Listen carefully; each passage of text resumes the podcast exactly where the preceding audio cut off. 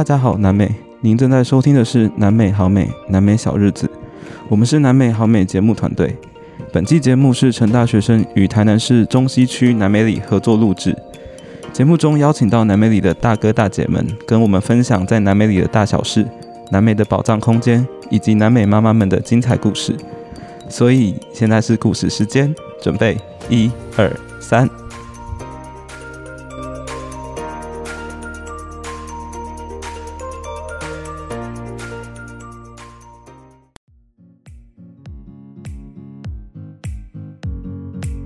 各位听众，大家好，我们是南美好健康队。那我是今天的主持人，我叫轩轩。啊，我是另外一个主持人，我叫涵涵。今天我们要采访的是曾经住在南美里的徐会长。那我们这次很荣幸可以邀请到徐会长参加我们本次的 podcast，然后来跟我们分享就是南美里的日常与生活回忆。那我们先请徐会长跟大家打声招呼。OK，哎，各位朋友，各位同学，大家好。很难得有有这个机会跟我们成大同学一起来办这个呃社区自工方面的活动，问题的回答与询问。那我们今天首先想先问徐会长说，请问您什么时候开始住在南美里的？那在这边住了几年了？OK，南美里呢，其实南美里的成立是这几年的事情。我在中正路已经有呃四五十年了。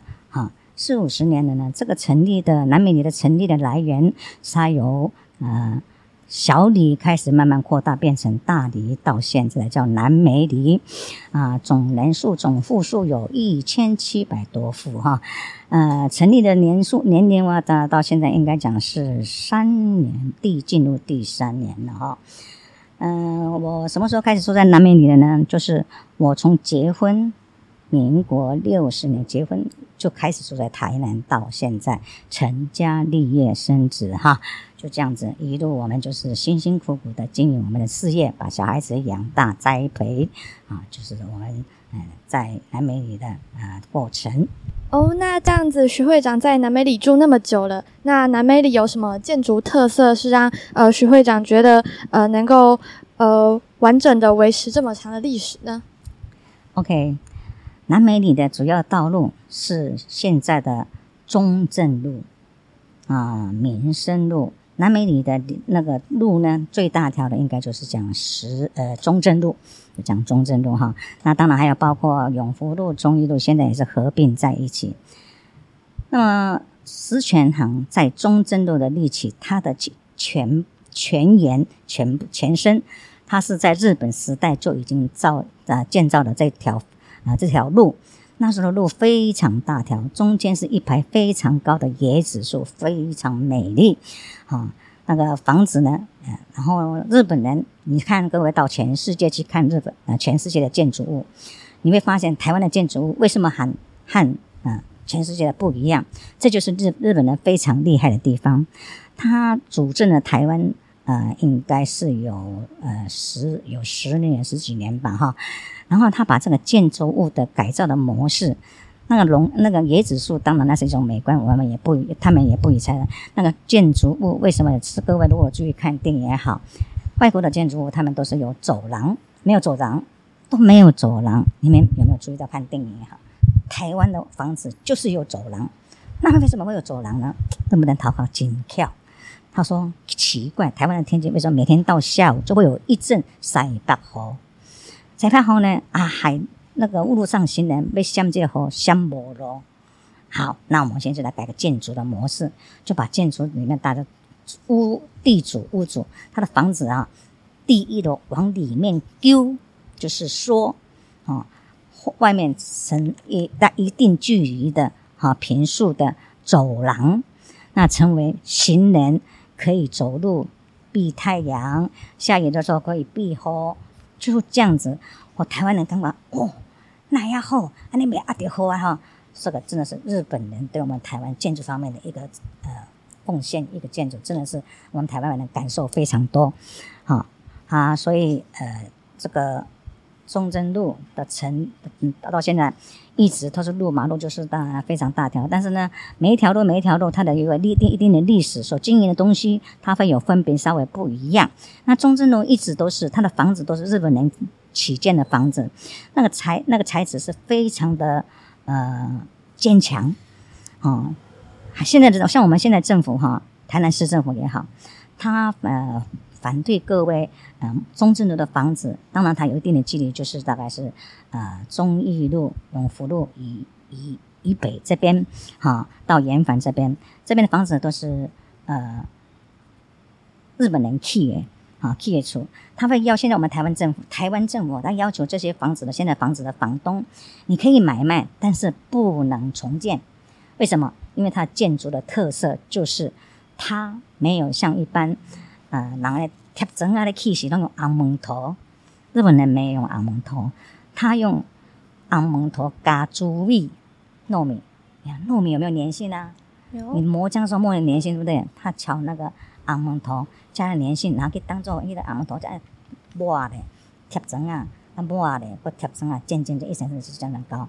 所以到后来这个房子是好像感觉这个条啊也好，墙壁也好，是最勇的、最用的哈，不容易倒塌。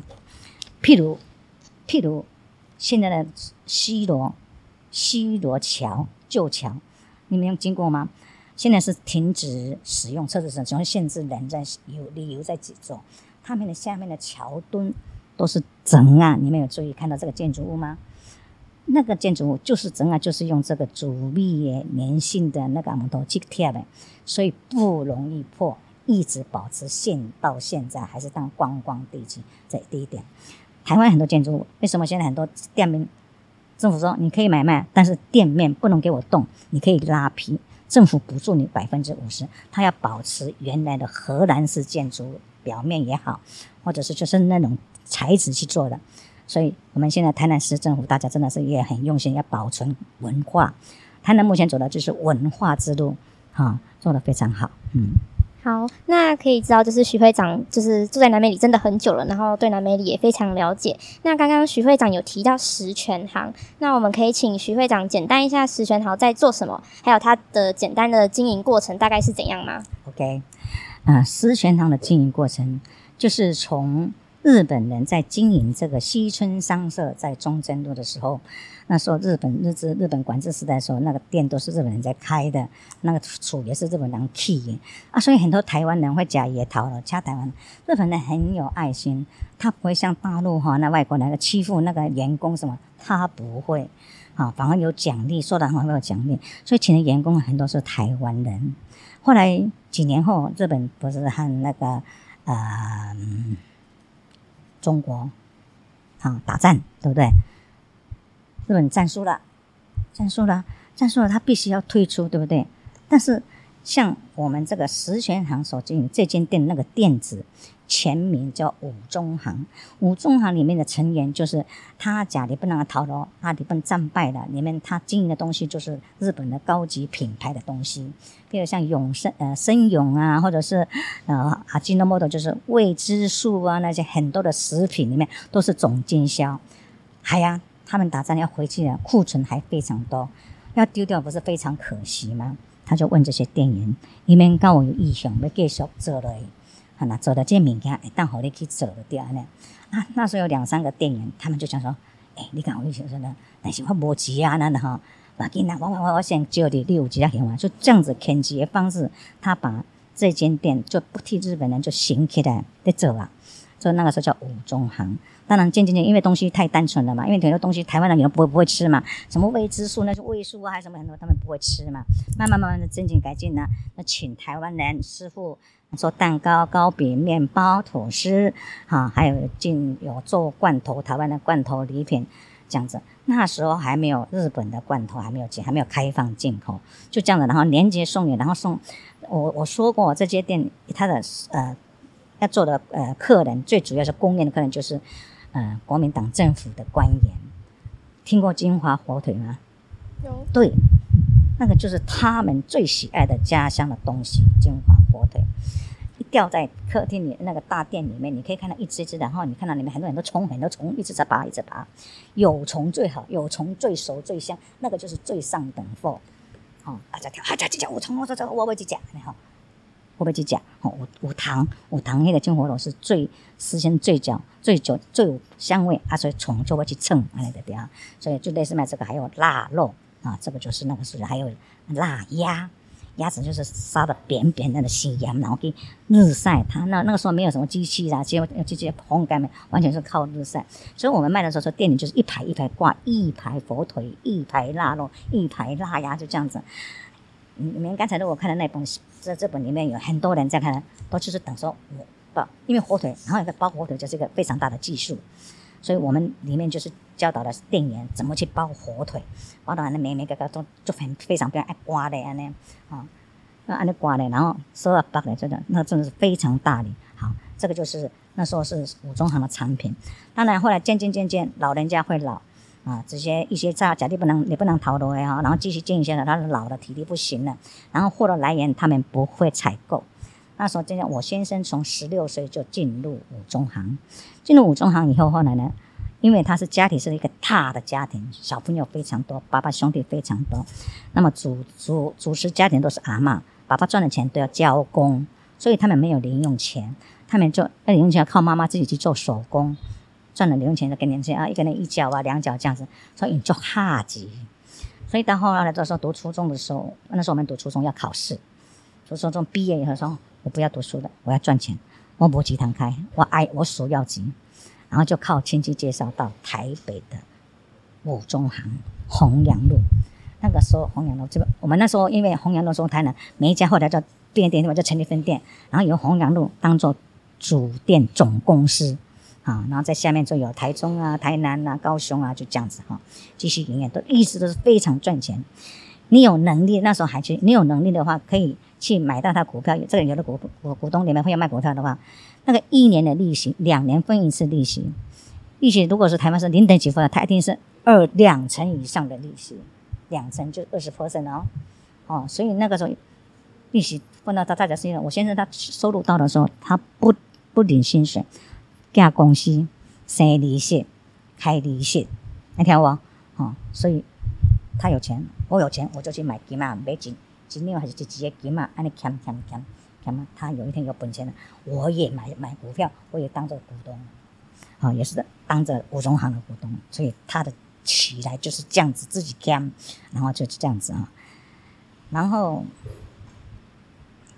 哇，那这样子听起来，十全行也是一个历史悠久，然后有卖各种种类的呃一个呃商店。那对，那这样子，呃，就是听说徐会长除了在经营十全行以外，有参加过志工队。那可以就请徐会长简单介绍一下，就是志工队平时有在从事什么服务吗？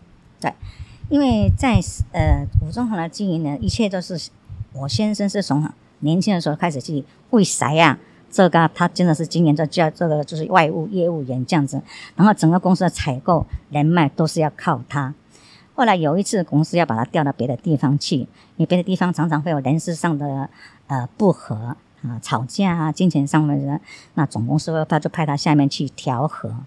调和以后，后来那当当然调和的话，就是他就这边主政者，生意东西我来做，人给他讲啊，那你们想啊啊，某位人，你那想过二十 K，你个包包包包来呢？后面当另外在装香菇的，还在装香菇，哦，乌鱼子也有，那时候我装行最最重的就是。最大的收入就是乌鱼子，乌鱼子也是一样，一斤大小有分大小的重量不一样，那个是也是最大的收入来源。采购完全由我先生采购，所以呢，很多外面做批发的要要卖五中行的话，真的是非常困难。因为我先生他内行有经验，他会去刚逼海逼去挂回的。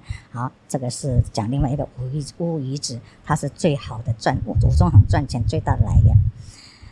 那后来，因为有一次公司想要把他再调到别的公司去的时候呢，因为五中行的生意也在说，大家来往开来哦，哎，我要锤严先生，我要锤严先生，就是这样子，他的人脉非常得人缘。好好，渐渐渐渐，有一次又要把他调到别的去了，那他爸爸就出声了：“某某人啊，你想你的当客拢你的人客，你找人家对你找，你现在家己唔亏一点啊？呢哈？诶，爸爸的一句话提醒了他。他就离开五中行，在台南就开了十全行。为什么叫十全行？他本来讲十全十美，人生没有什么十全十美的。本来讲我只要卖十样东西就好，鲍鱼啦、香菇啦、鱼翅啦，啊，那个什么啊，它多行大它高贵的东西这样子，但事实不如不容易是像你想象这样子嘛。然后慢慢做的时候，以前一刚开始去吃的是那个呃呃成立这个思想的时候，我们就像杂货店，盐呐、米熟、卫生纸我们也在卖啊。那没有办法，自己做的时候本钱不够啊，说我也开始修改，慢慢慢慢这样子。然后到中正的回来到中正的时候，那时候刚开始日本食品开放进口，我自己本身一个叔叔是当贸易商，提拔自己的侄媳妇、侄侄孙系，哈，就说来王美兰，我现在进口欧洲的东西、荷兰的东西、巧克力什么东西哈，给你经销做批发，我们做批发，我们的店是长长的、短短的。没有仓库，货到了，货车到了就放到顶阿卡，顶阿卡条不走廊，然后就自己在四五点开始去那边坐着购回，一天亮到的时候开始他就去铺货卖货，卖货的对象甚至把那个时候叫精品店听过吗？精品店就是人东西跑单帮去买衣买衣服回来买首饰回来再摆在那个叫精品店，他没有卖食品。好，那我先生用这里切入说。卖这个东西，你要靠食品去引诱客人，因为你的衣服、你的首饰那东西都是比较价高价位，食品它秀，好，现在有进口的话秀，没拿去退，鼓励他们卖，他们接受了，就这样子渐渐的，家家什么精品的什么，他都都有卖这个东西。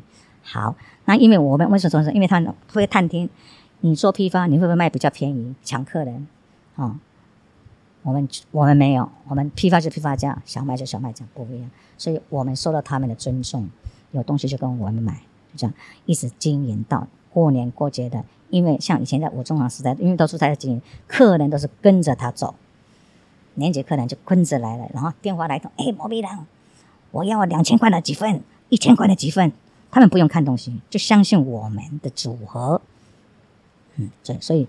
呃，实权行一起进的，但是啊，我们实权行老板，因为他所接触的东西，老板都是老人家，上了年纪，现在几乎都已经不在了，一百一百岁以上了，就这样子。但是他现在还是有他的那个客人的第二代、第三代来找我们，就这样子。嗯嗯，好。就是我们这除了十全堂之外，然后听说徐会长平常还有在当志工，嗯，然后我们想请问，就是徐会长当初是什么契机让你想加入志工队？那在志工队还有进行一些什么样的服务？OK，志工队的东西呢，其实这是一种偶遇的哈，偶遇。嗯，志工的从很早，从里长的姐姐当里长的时候就有志工队，那时候郭老师是最早批的，啊，最早批的志工。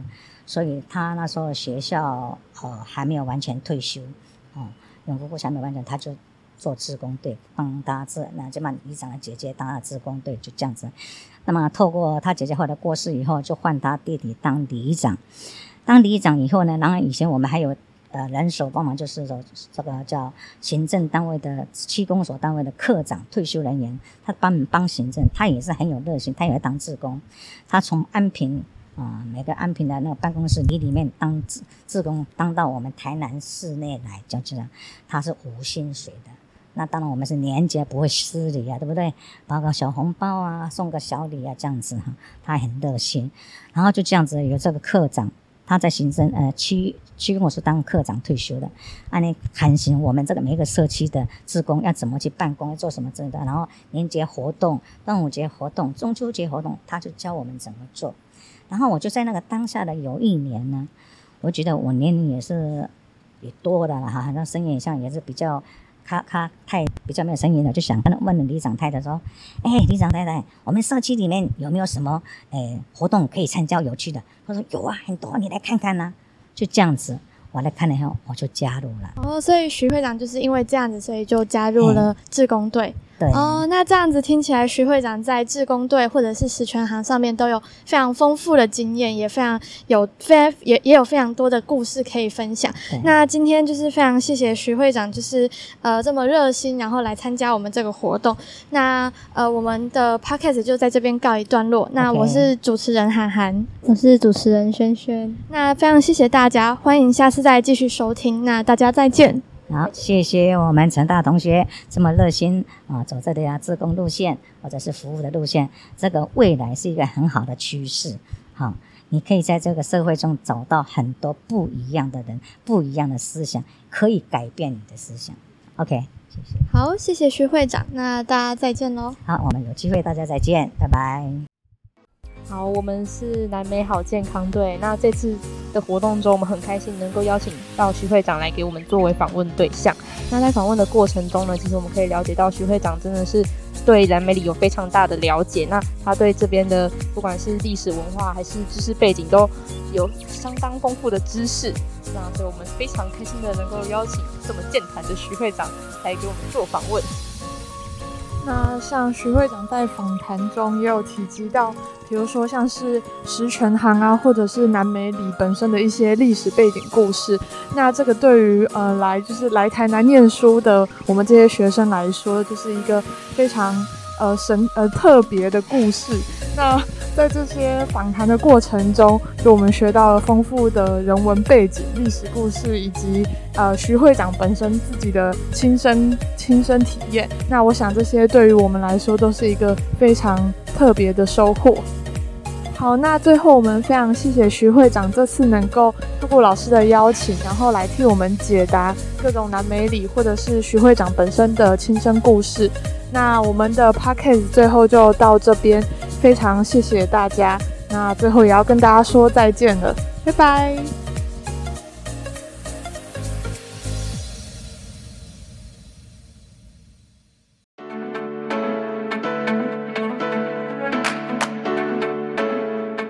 谢谢各位收听本集节目，不要忘记，不要错过，让我们下集空中再相见。